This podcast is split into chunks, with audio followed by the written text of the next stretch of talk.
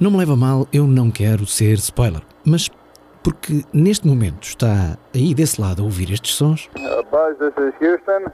F2, 1160 a second for shadow photography on the sequence camera. Tenho a dizer-lhe que este episódio começa e acaba aqui mesmo no planeta Terra. Okay, Neil, we can see you coming down the ladder now. Sucede que a dada altura vamos dar uma voltinha lá fora. That's one small step for man, one giant leap for mankind. E tudo isto por causa do objeto de que vamos contar a história neste episódio. A régua de cálculo. Está a ouvir 110 histórias, 110 objetos do Instituto Superior Técnico.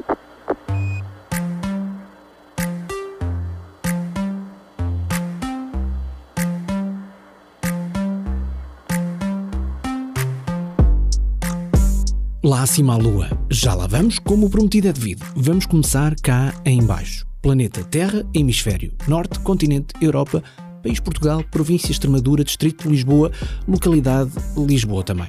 Local, Museu Faraday, no Campos da Alameda, do Técnico. E não há como começar, senão começar pelo início. O que é que é uma régua de cálculo? Uma régua de cálculo é uma calculadora mecânica que permitia aos alunos fazer uh, operações muito complexas usadas, uh, requeridas nos cursos de engenharia aqui do IST. Espera lá, qual é que é a diferença entre uma régua de cálculo e uma calculadora? Mais uma vez, espera lá, antes da resposta, vamos saber quem está a falar connosco. O meu nome é Moisés Piedade, sou um antigo professor de, do Instituto Superior Técnico, aposentei-me em 2012 e em 2017 fui o fundador do Museu Faraday, onde estamos hoje. Uh, calculador é um dispositivo para calcular, uh, fazer contas.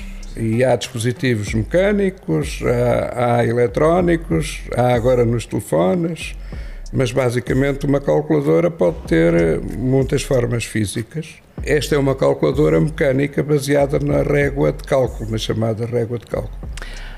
Isto ainda se faz? Não, atualmente não há necessidade disso, porque existem calculadoras eletrónicas que fazem todas as funções de forma mais eficiente e mais rápida. Contas feitas é um objeto que muitos, inclusivamente estudantes de cursos com muita matemática, não conhecem nem alguma vez conheceram, ou de que já não muitos têm memória sequer. A régua de cálculo tornou-se obsoleta porque, como que foi vítima do avanço tecnológico que a própria régua de cálculo ajudou a acontecer. Mas disso já vamos falar mais daqui a pouco. Vivemos então em tempos pós-régua de cálculo, mas há toda uma história pré-régua de cálculo que vamos conhecer com a ajuda de outras duas vozes. Meu nome é Anabela Teixeira, eu sou professora de matemática, estou a lecionar na Escola Secundária Camões e colaboro também com o Museu de História Natural e da Ciência da Universidade de Lisboa, onde tive destacado e continuo a colaborar.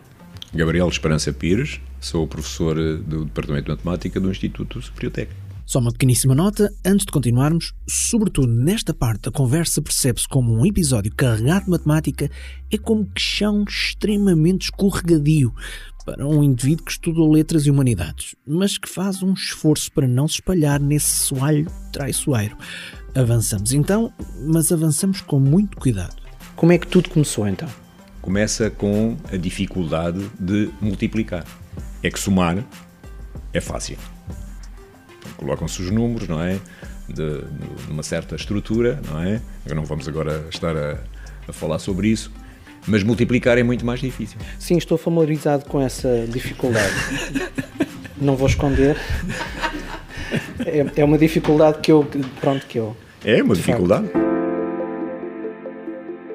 E, portanto, vamos falar já por volta da, da criação do, do conceito, não é? Por volta de 1600 não é? A astronomia, a navegação eram coisas muito importantes. Uhum.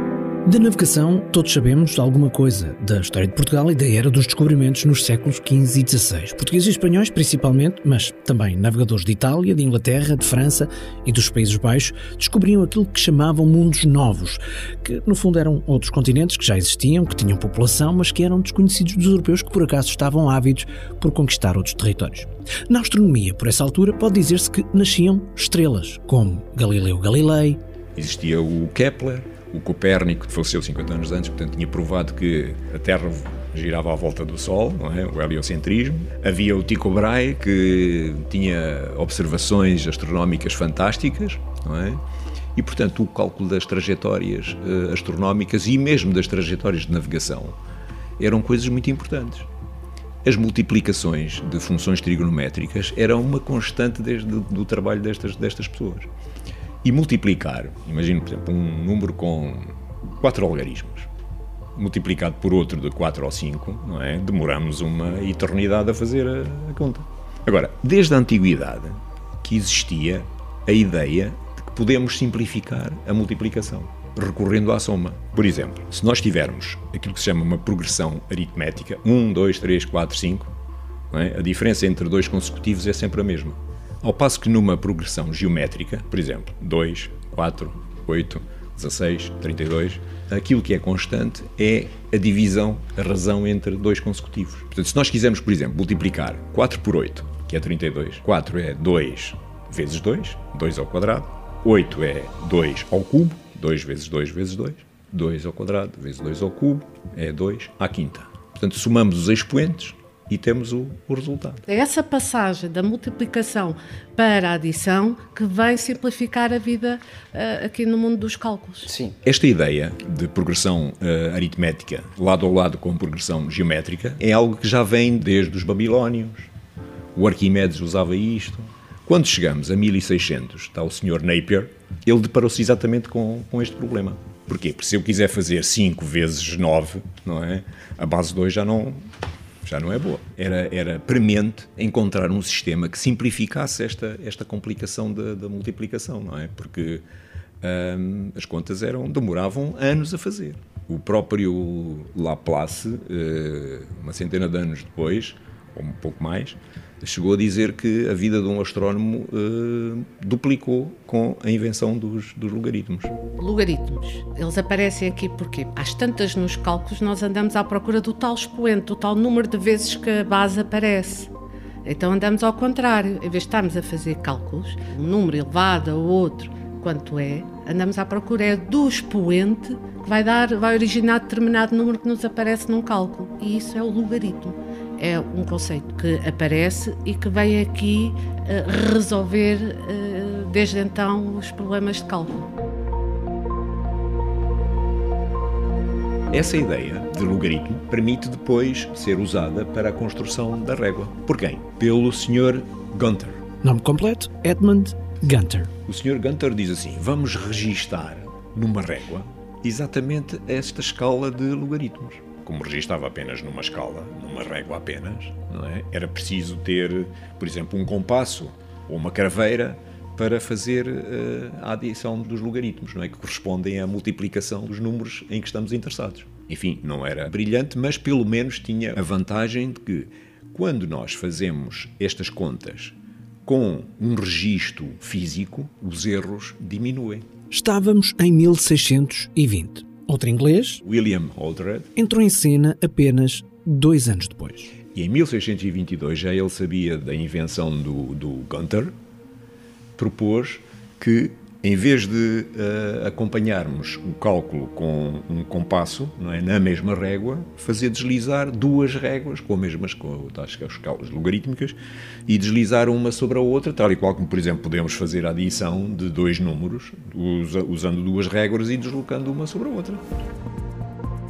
Estava inventada a régua de cálculo, primeiro com apenas dois segmentos deslizantes e apenas duas escalas, depois com mais segmentos e mais escalas, o que nos traz para o objeto deste episódio. Por exemplo, neste modelo são três, porque aumentou-se o número de escalas consoante as necessidades e muitas eram adaptadas consoante as profissões. Várias réguas semelhantes, mas também algo diferentes foram sendo criadas, desde logo ligadas à navegação e à astronomia, como estávamos a falar há pouco, mas também mais tarde, entre outras, dedicadas à engenharia, à eletrónica e até à economia e às finanças. Uh, para cálculo de juros ou para quem precisa mais de trigonometria, uh, uma conversão, por exemplo, vou para o estrangeiro e quer converter a moeda.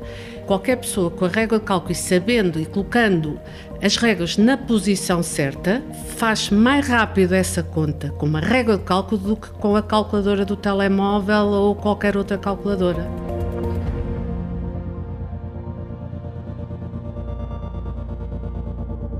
Mas, detalhe, as réguas de cálculo que foram instrumento de trabalho e auxiliar de estudo de milhões de pessoas entre o início do século XVII quase até ao final do século XX, regra geral, eram pequenas réguas de bolso. Sempre houve vários tamanhos, claro, mas as mais portáteis e mais comuns rondavam os 15, 20 centímetros de comprimento.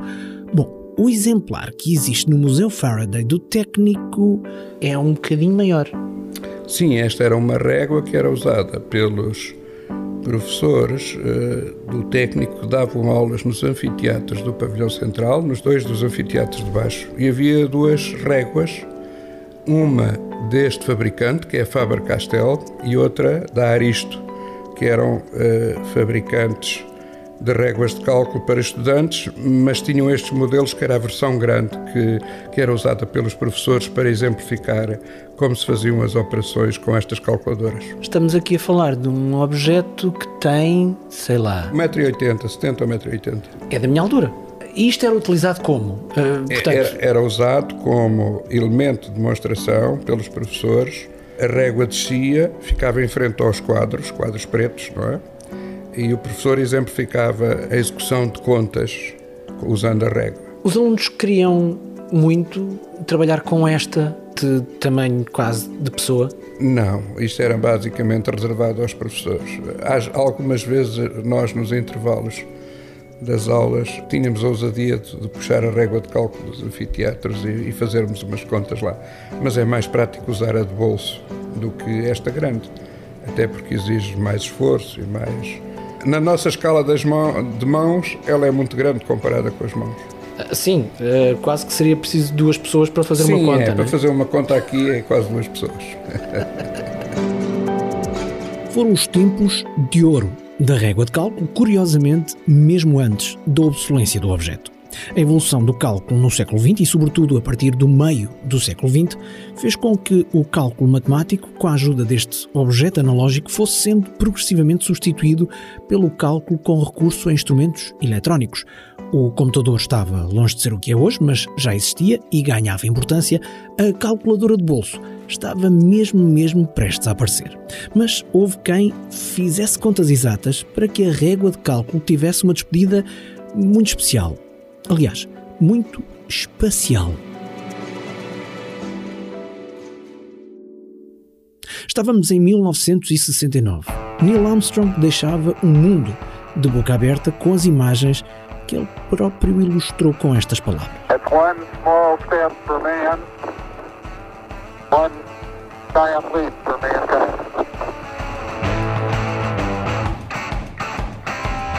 Enquanto isso, à espera de também pisar a superfície da Lua estava Buzz Aldrin, que se juntou a Armstrong exatamente 19 minutos depois. Beautiful view. Isn't that something? Magnificent sight out here. Magnificent desolation. Aquilo que praticamente ninguém na Terra sabia naquele momento e que muitos ainda hoje não sabem é que Buzz Aldrin levou até à Lua uma régua de cálculo para fazer contas que fossem necessárias numa viagem que foi toda ela planeada e calculada com quê? Sim, adivinhou, régua de cálculo. Ela foi à Lua, voltou e depois foi substituída pela, pela, pela máquina de calcular. não é? Logo a seguir. A seguir, em 1970, acho que a É, HP a eh, fez o primeiro modelo de, de máquina de calcular. Eletrónica. Eletrónica. Chama-se sair em grande. Isso. Sair em grande, exatamente. Foi uma saída em grande. é Porta verdade. grande, não é? Exatamente, exatamente. Portanto, nestes cálculos todos, havia um batalhão de gente a fazer os cálculos. Deixa-me só clarificar, porque a malta que vê os filmes sobre a primeira ida à Lua, se calhar não está a pensar nisso, está a pensar que tudo já foi feito com calculadoras e computadores. Não foi. Não, foi feito com, a- com esta, com esta senhora, com esta régua. E cálculos à mão. Exatamente. Sim, exatamente, as duas coisas simultaneamente. Por isso é que eram precisos usar muito, muitas pessoas. Muitas Gente pessoas. muito esperta, mas também boas réguas de cálculo e eh, pronto. não é? Exatamente. Portanto, não foi feito com aquilo que hoje eh, se faz em segundos. As pessoas eram chamadas mesmo computadoras. E com isto, as pessoas que nessa altura faziam cálculos e eram chamadas de computadoras começaram a usar calculadoras e computadores. Obviamente, a régua de cálculo desapareceu do uso cotidiano e até as gigantes réguas de cálculo, que eram visíveis de qualquer lugar dos anfiteatros do técnico, desapareceram dos anfiteatros do técnico. Eu andei 20 anos à procura destas réguas de cálculo aqui no técnico, até que as descobri. Onde é que elas andavam? Eu descobri, por acaso, e não foi há muito tempo, fui ao Museu de Civil e estava uma régua de cálculo da Aristo, semelhante a esta que está aqui, Ok. mas uh, que era uma. Os estudantes havia duas réguas que eram as, as mais usadas, a Faber-Castell e a Aristo. Eu tinha uma Aristo. E um dia no Museu de Civil vejo a régua da Aristo, grande, a que era usada nas aulas, pendurada numa, numa parede. Falei com a senhora, que na altura era Maria José, salvo o nome dela. Olha que eu ando à procura destas réguas há muito tempo, pai, não sei o quê. Ah, não há mais nenhumas. Passado uns tempos, a senhora disse-me, telefonou-me, tenho aqui outra régua, que era esta, a Faber-Castell. E por onde é que andavam estas... Uh... Esta estava numa cave do, do pavilhão de civil, portanto, uh, cheia de pó, cheia de lixo, não tinha este aspecto, estava toda... Isto tem uma semana de trabalho na reparação da, da régua. Uma semana valiosa que parou e permitiu reparar os estragos de mais de 20 anos de esquecimento. Desde então já passou ainda mais tempo e a régua de cálculo é cada vez mais apenas e só uma vaga recordação para quem, até aos fins dos anos 60 do século XX, ainda fez contas complicadas com a ajuda preciosa de uma régua de cálculo. De bolso, de mesa, até de sala de aula. Um objeto que no técnico pode ser recordado ou conhecido pela primeira vez no Museu Faraday. Museu Faraday, onde falamos com Moisés Piedade, Anabela Teixeira e Gabriel Esperança Pires. O nosso muito obrigado por nos ajudarem a contar esta história. Pessoalmente, o meu muito obrigado pela paciência que tiveram comigo. Aquele tal indivíduo de letras que fez tudo para não escorregar demasiado num tema que lhe é tão difícil de entender. Aliás, isso é, dolorosamente para mim, bem audível nas versões alargadas das conversas que tive com os nossos entrevistados. Essas versões ficam disponíveis no site do programa em 110.tecnico.ulisboa.pt. Lá também pode ler o texto com a visão do Silvio Mendes sobre esta mesma história e até pode experimentar fazer contas com uma régua de cálculo virtual, para a qual deixamos a ligação. 110.tecnico.ulisboa.pt PT. Este é um programa do Instituto Superior Técnico com produção 366 ideias. É feito por Joana Lobo Antunes, Pedro Garvão Pereira, Silvio Mendes e Filipa Soares, da área de comunicação, imagem e marketing do técnico. E eu sou Marco António. Realizo o programa e conto-lhe 110 histórias de 110 objetos do Instituto Superior Técnico.